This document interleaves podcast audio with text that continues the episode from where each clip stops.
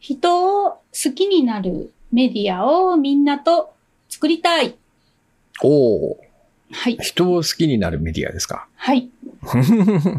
というお話を今日ぜひ倉園さんとさせていただけたらなと思いました。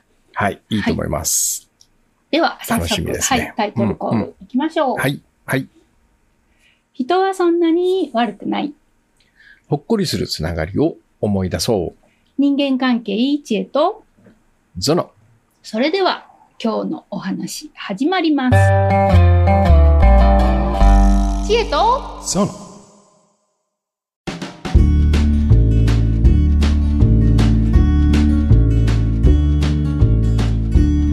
そう思ったんですね、今日。はい。本当に今日なんですけど。うん、うん、でも思った経緯っていうのがあってです。うん。うん、うん。はい。何を思ったかっていうと、人を好きになるメディアを作りたいということを思ってです。それっていうのはもちろん、えー、倉園さんと聖子さんと宗宮さんと、そして、あの、ご視聴いただいているリスナーの方々と、もう本当にみんなとです。うんそれができたらいいなってすごく思っていてです。。あ、ということは、うんこのポッドキャストをそのようなメディアにするっていうことそうです。に。なるんですすかはい。。ねおお。ぜひぜひご相談できたららいいなと思ってです。その、こう、最初恋愛から始まってです。そうですね。恋愛をテーマに取り上げるという。うん最初の、あれ、な、え、何でしたっけ、タイトル。最初。えっ、と、何だっけな、なんか長いやつですよね。ねえねえねえ。なんちゃらかんちゃらなんちゃら話を中心にしてましたよね。そうですね。一つ一つ丁寧にみたいなやつですよね。はい。うん。なんか、佐々木さんがね、ちなみに、あの、佐々木翔吾さんって、僕とよく仕事してる、はい。あの、大学生の頃にこの番組を聞きたかったっつってましたよ。恋愛の悩みを抱えていはた若い頃にね。まあいいやいいや。うんそして少し変わっていってね、コはいミュニケーションみたいな感じになりましたね。なりましたね。はいはいうんうんうん。それで、はい。で、その後人間関係、知恵像に名前を変えて、えーうんしばらく続いて、えーおりますけれども、あんまり今はもうテーマとか縛りとかね、はい。えーあんまりこだわらなくて、はい。まずね、ほっこりする話をしてる感じかな。そうですね。だったり、うん近況だったり、いろいろこう思いつくことを、えー話していたわけですけれども、はいはい。あのーまずですね、あの、うんちょうど去年の12月ですね、うん。うんあのー友達が働いている、えーコーヒーのお店に行ったんですね。コーヒー専門店に。うんうん。本当に昔ながらのずっともう何十年もやってらっしゃるお店でです。うんえーそのママさんがです、そこにいる。うん。まあ、うんママさんっていうのかな、まあ、女性のその店主の方がです、うんその目の前にいるカウンターなんですけど目の前にいる、えーお客さんの雰囲気だったりとか服装に合わせてカップから選んでいただいてです、でおう目の前であの本当に美味しいコーヒーを入れてもらえるっていうようなところなんですね。いっぱい仕立てですね。うん本当にに美味しいんですよ、本当に。うんうんうん。でそれを飲んだ時にです私はすごく、ああってこう私もいいものを作りたいなってすごく思ったんですね、すごく心うんうがん踊ったというか、はいはいす。ごく心にこうジンときたというかです。はい。うん。でです、えーつい先日ですねうん。日は少し経ちましてつい先日です、え そのコーヒー屋に行ったのはいつぐらい？それは12月の年末ね。そうですね半ばぐらいかな、だったかなうん。もうちょっと早かったかなそれぐらいです、うん12月でした、うんはい、うんうん。でで、えーつい先日です。本当に一昨日とか先一昨日とかぐらいです、えー友達に誘われましてです、うん。えー中之島の公会堂があるんですけど大阪の公会堂が、はい。うん。すごくもう昔からあるあのいわゆる東京駅みたいな感じの雰囲気の建物っていうんですかね、はい。そこでです。あのイベントやってたんですね。それはそそのイベント自体はこう、健康診断とかそのエイズの検査とかをこう促進するような。イベントだったんですみんなこう早めに受けようね、乳がんの検査うん早めに受けようねとか、エイズの検査定期的に受けようねとかそういうようなその健康を促進するイベントだったんですけどそのイベントの中の一つとしてです、えー催し物でジャズのライブがあったんですね。ほいほい。はいジャズのライブが。で、うんです。まあ、その、私の友達はそれを見に行こうっていうことでです。誘ってくれて、私、ジャズとかほとんど聞いたことなかったんですけど、うん面白そうやなっていうことで行ったんですね。うんうん。で、えー行きましたらですねうん。もうあのもうコーヒーの時とまさに一緒ですね素晴らしいなと思ったんですね、うんうん。演奏が？そうですうん。そのまあ、コンテンツっていうとちょっとなんか言い方が失礼に当たるかもしれないですけど素晴らしいクリエイトをされてるたんですよ。うんうんえっ、と90ピアニストの方が90歳を迎えられるっていうことであのちょっとこれえっ、とですね大塚大塚善章さんっていう方がやってるジャズのバンドみたいな感じだったんですけど、うんうんうん。見えるかな？あそうだもう YouTube ないんですね そうだそうだう。ん。はい、であのーなんですかね本当に、まあ、音楽って素晴らしいってすごい思いましたしもともと音楽好きなんで、うんうんだからその全てひっくるめてです。最近のその素晴らしいこのコンテンツとかそのうん。ものに触れた時にやっぱりうん。すごくいい気持ちになるんですよ。心はいはい。がすごく踊るんですね。はい。でその反面です。まあ私、うん。あの、ライター、ウェブライターみたいな感じで、セールスライティングだったり、あとまあうん SEO に特化した、えー上位表示させるためのライティングだったりっていうのを受けることも結構あるんですけれども、えーその過程でです。まああの、う会社のその請け負うクライアントさんによりますけど AI を使ってくださいっていうことで、結構その本当にチャット GPT とかいろんなものを駆使して画像を作って、えーうん文章も書いてってすごく精度が本当に良くな本当にすごい良くなってきてるんですよ。うんうん。でもそのそのそうやって記事を量産するっていう仕事もあのやっててあすごいこう使い方によってはこういうのってすごい便利やななんて思いつつです。うんただやっぱりそのどっちがいい悪いとかいう話ではないんですけれどもはいはいはい。ただ私は仕事をする上でですうん。あのずっとこう仕事っていうのは何のためにするんやろうってずっとずっとその独立してから考え続けてたんですね。はいはい。で、まあ、考え続けてたというか頭の中にあった疑問だったんですけどうん。最近あのひまあいろいろまた変わるでしょうけど最近一つのこう区切り点みたいなのが来てです。うん。それがその自分を整えるために多分仕事してるんやろうなと思ったんですよ。うん。だから自分のこの気持ちいいものっていうのを作りたいですしそうやって喜んでいただきたいですし、うん、その残るものを作っていきたいと思いますし、うん。っていうそのいろんなこの自分の中の葛藤がです、うんこうこ先日行ったそのジャズのライブでうん。あやっぱりそうやってなんかこうなったんですね。はいはい。二つあったものが一つの方に大きくぐーっと引き寄せられてきたみたいな、そんな感じ。そうですねもうその、ずっとずっとこうこんなことやってたらいいんだろうかみたいな昔の疑問からです、うんうんその量産することだったりいろんなその例えばじゃあうんこうした方がもっと儲かるんじゃないかみたいな下心だったりとか、いろんなところに行ったり来たり行ったり来たりでもいいものに触れるとやっぱり心が 躍るみたいな、そしてまたなんかいろんなとこに行ってっていうのをずっと繰り返しててです。うん。でえーなんかこうチェーゾノでも何を話したらいいんだろうみたいなことを毎回毎回思ったりしながらです収録なんかしていたんですけれども、うん。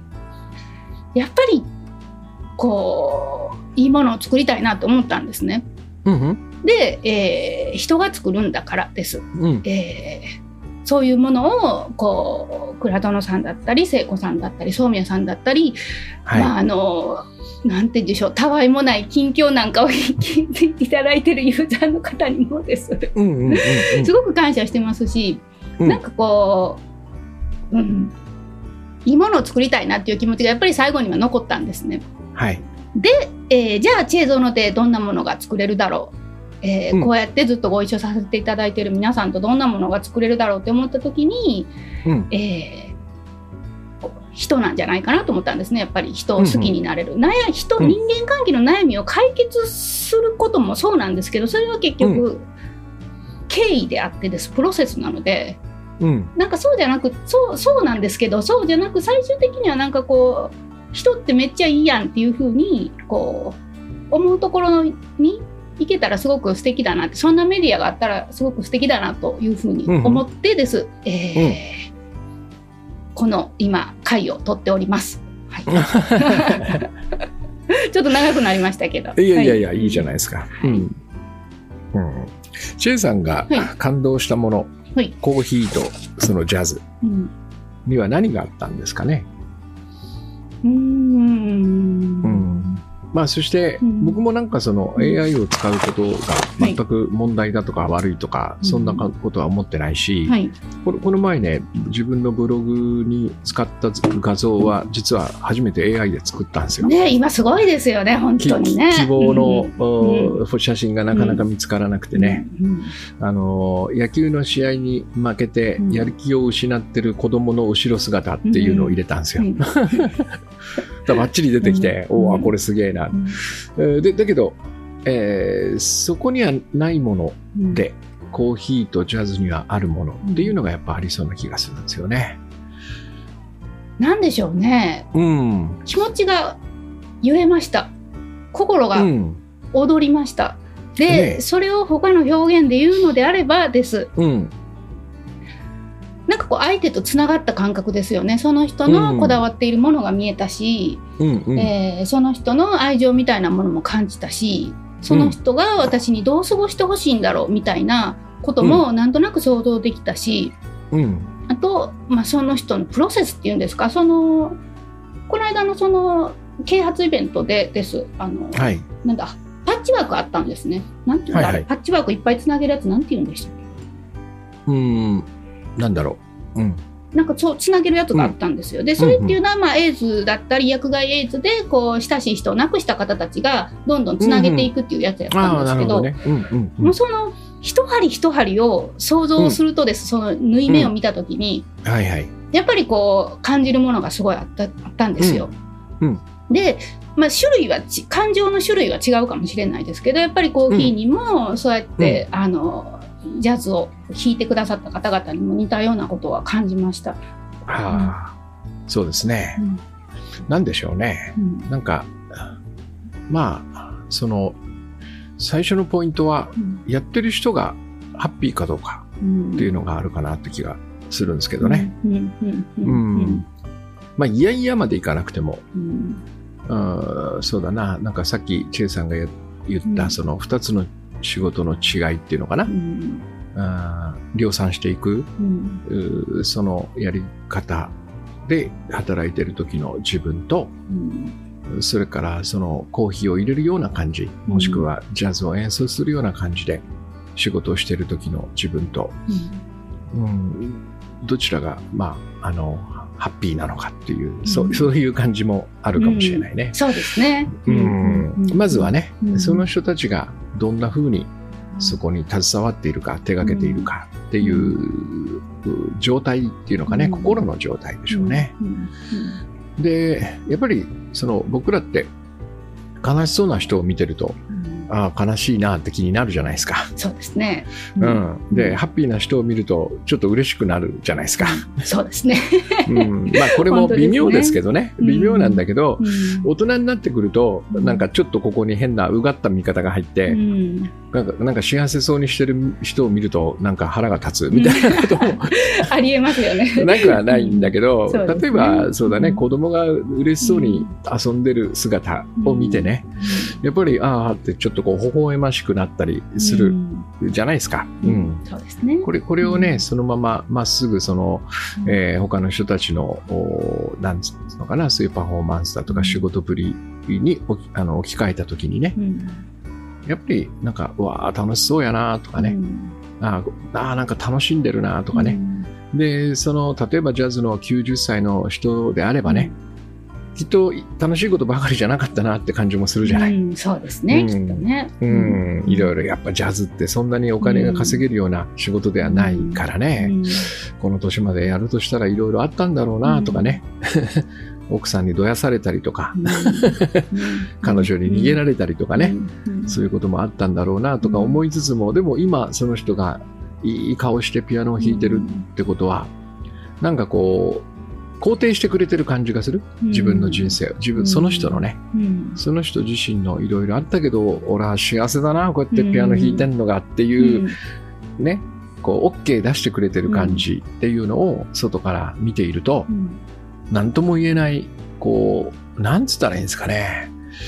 僕もこれを形容するのは難しいんだけど、うん、ん、これでいいんだって思わせてくれる、うん、なんか安心みたいなものがないですかね。ありますね。不思議ですよね。この、不思議、本当は不思議ですね。その、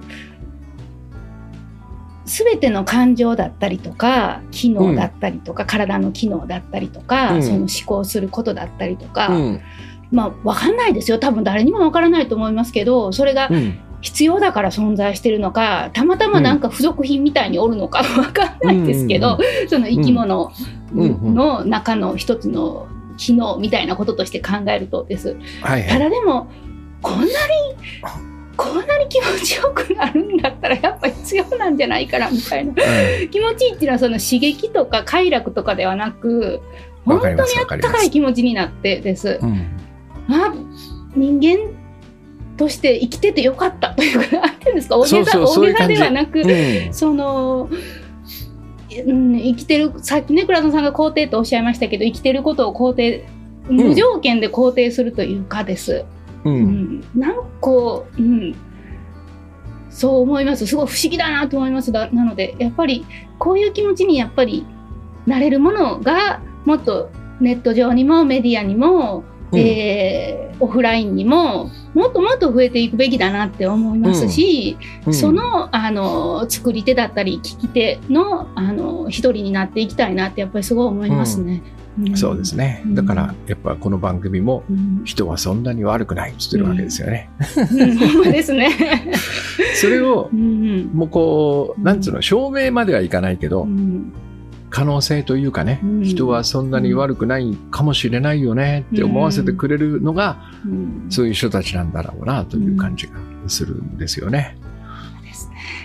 うん、だからそのようにして、僕も仕事がしたいなといつも思ってますねやっぱり。いや、うん、私はですあのーうん、ずっとです、うん、お金を稼ぐために仕事をしてきたんですよ、ずっと、もうその、はい、特に、えー、情報商材の会社に入ってからはです。数字を上げることに喜びを覚えていましたので、はい、えーお金が稼げない仕事なんて仕事ではないというふうに思ってたぐらいだったので、でです。そこからです。でも、紆余曲折あり、体調崩しです。うん、もちろん仕事もその要因の一つでしたし、大きな。うん。うん、で、そんな時にです、どうやってこう徐々に徐々に体調が戻っていく中でです、本当にうつの時期もすごい辛かったですし、そうやって体調が戻っていく中で、あの倉園さんのコンテンツにあった時にです、うん、いや素晴らしいなと思ったんですね、本当に。なんかちょっと上から目線みたいな言い方に聞こえたら恐縮なんですけど、いやいや全然上からじゃないです単純に素晴らしいと思ったんです。この間のジャズも素晴らしいって思わず声が出たんですよ。うん、コーヒー飲む時も素晴らしいって声が出たんですね。はいはい。うん、なんかそういうこの方とお仕事させていただいているのにです。いつも私はどっかでやっぱり数字を考えててです、うん、もちろんそれが悪いことではないしです。その分かってるんですよ、うん、いろんなその頭の中でその、はい、いろんな、ね、整理がこうぐちゃぐちゃになってた時期が結構続いてたんですけれども、うん、なんかでもやっぱりその大きな目的はやっぱりぶれちゃいけないなっていうのは改めて思いました。うん、そのそうですね、なぜ仕事をしてるのかって言った時にです。うん、なぜコンテンツを届けてるのかと言った時にです。うん、そのお金をねお金を稼ぐために仕事をするっていうのも一つの考え方捉え方だと思うんですけど、はい、いろんな捉え方があってです。もっと私はベースに違うものがあるだってやっぱりやっぱり改めて思ってです、うん、じゃないとここ人の心は絶対に踊らないなって思ったんですよ、うん、だからそれを絶対に忘れてはならないと思ったんですね。で私はもうそのなぜ以前の私だったら絶対チーズのやめてたんですよ。でもずっとかたくなにやめてはいけないっていう気持ちが心のどこかにずっとあってです。で、もう意地になって途中続けてた時もあったんですよ。これは前と同じ選択だから絶対にやってはいけないみたいな。うんうん、でもやっぱりその維持になってたのにやっぱり理由があったんだと思うんですよ。やっぱりそのいいものを作りたいっていう気持ちが、その始めた時からずっとあってです。うんうん、数字を全てにしてはいけないっていうその恐怖みたいなものもあったんだと思うんですよ。はいうん、自分がそれで鬱になったから。うん、でもなんかこうそれがなんか途中でごちゃごちゃになってしまったんですけどでもこう、うん、いろんなものに触れていくうちにです、うん、やっぱりねあの思いあのもう素直に言うとです。やっぱりこうやって倉園さんだったり聖子さんだったり宗宮さんだったり素晴らしい方々と接点を持ったんだったらそこぶれたらあかんやろって思ったんですね。ほんまに。そこぶれどうすんねんあんたってすごい自分で思ったんですよ。そうですね、うん、で、えー、ちょっとその今日このご相談をしたいなというふうに思ったという感じですね。うん、その人を好きになるメディア、えー、人をこう知ることのできるメディアだったり、こう人を攻略するとかそういうことそういうことにもつながるのかもしれないですけどでもそういう表現ではなく人を知るメディア、うん、人とつながるメディアそして最終的に人を好きになるような情報発信が、えー、できていったらすごく素敵だなというふうに思いました。そうですね、だから、うんまずは、まずは自分を知るというのがとても大事な気がしますね。うん、うんうん、やっぱりその好きになるのは誰だって言ったら自分じゃないですか。うん、何かを好きになる。ち、え、さんで言うと、ジャズを聴いて感動する。コーヒー入れてもらってすげえなと思う。その私がいないと、えー、好きになるということが起こらないですよね。うん。だからやっぱり最初はもっともっと自分のことを知るのが必要なんだろうなという感じがするのね。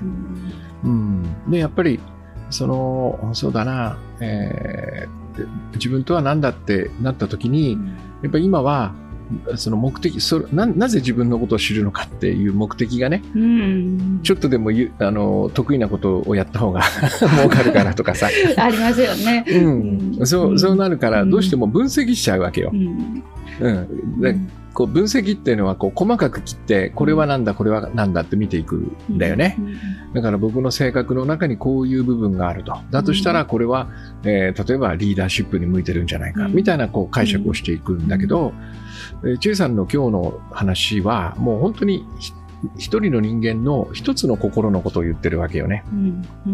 ここをバラバラに切って、この私の中にこういうものが好きな自分がいるとか、そういう捉え方じゃ多分絶対にわからなくて、もうもう本当に奇妙なんですよ。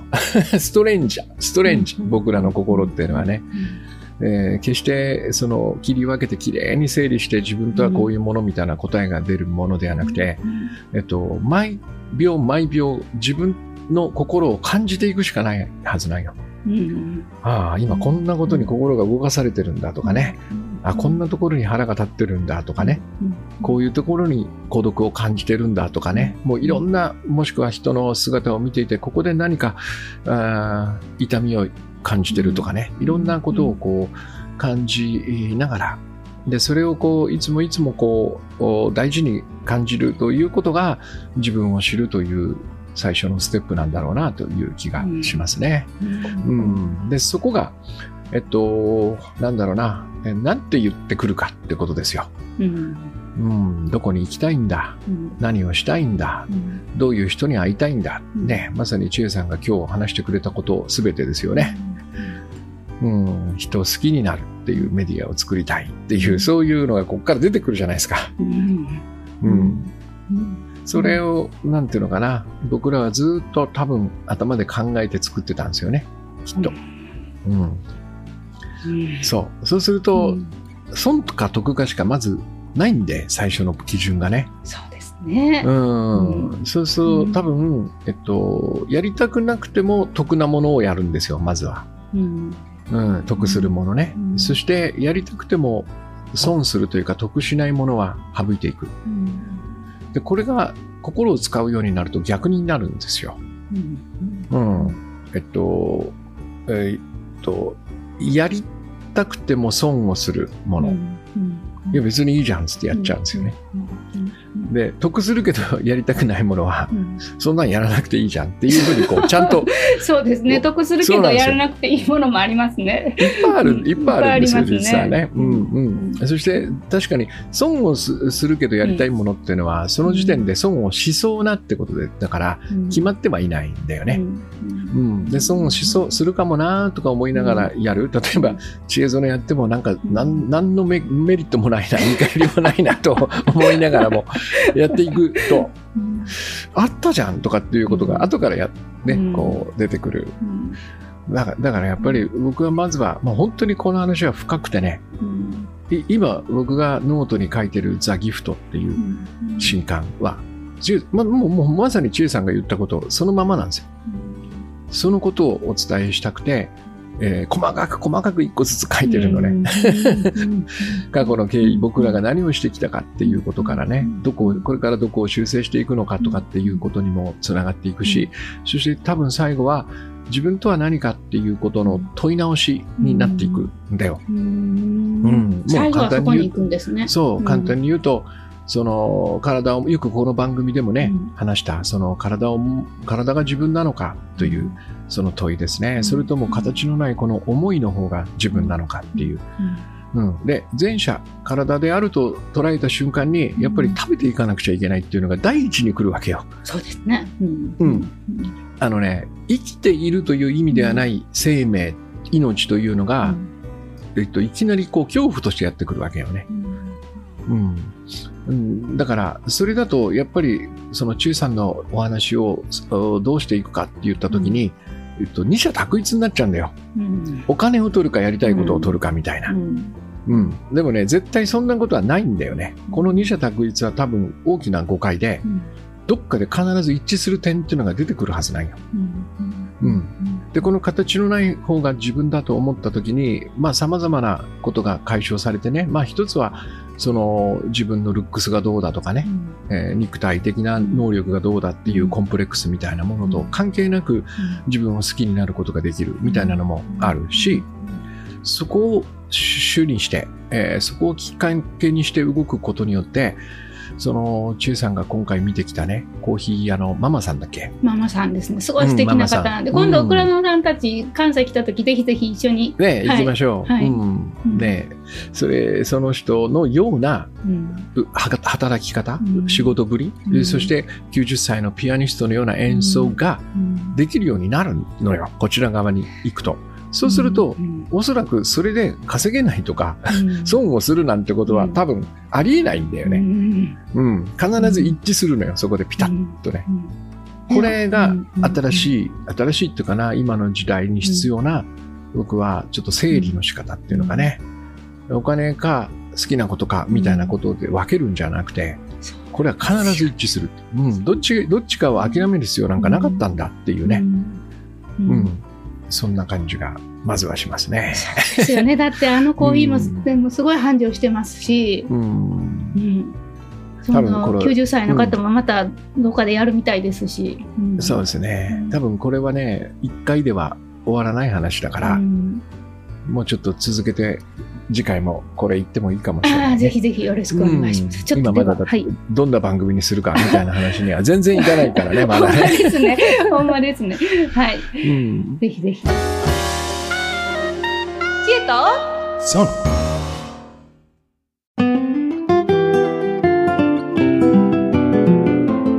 でも僕は今、千恵さんのお話を聞いてね、なんか自分の方向というのかな、これからここういうことを伝えていきたいっていう方向は、やっぱ間違ってないなとお思えてよかったですね。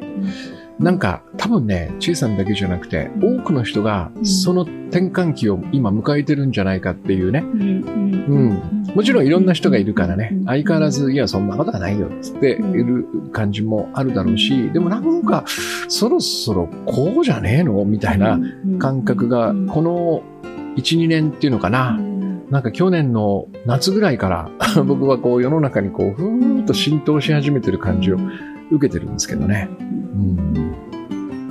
それ、あの、あれです。そういう記事、たまたまこの間見ました。あのあそうですか Z 世代的な、あの、うんうんワイヤードっていう、すごくウェブサイト、はい、うんすごく面白いウェブサイトがあるじゃないですか。あれうんで、あの、の Z 世代のその働く基準会社を選ぶ基準っていうので、うん、あの大きな大きなあの上位を占めているのが、えー、偽らずに働くっていう、あいいですね、えー、項目になってました、うん。素晴らしい。そんな感じでしょうね、きっとね。はい。ということで またこの続きを、えー、次回お話できたらと思います。はい、はい、では、えー、今回はこんな感じで終わりましょうか。うん、はい、はいこのポッドキャストではあなたからの、えー、感想だったりこんなテーマ取り上げてほしいだったり、えー、お待ちしておりますので概要欄のお便りからお送りいただければと思います。では今夜もほっこりした夜をお過ごしください。さようなら。さようなら。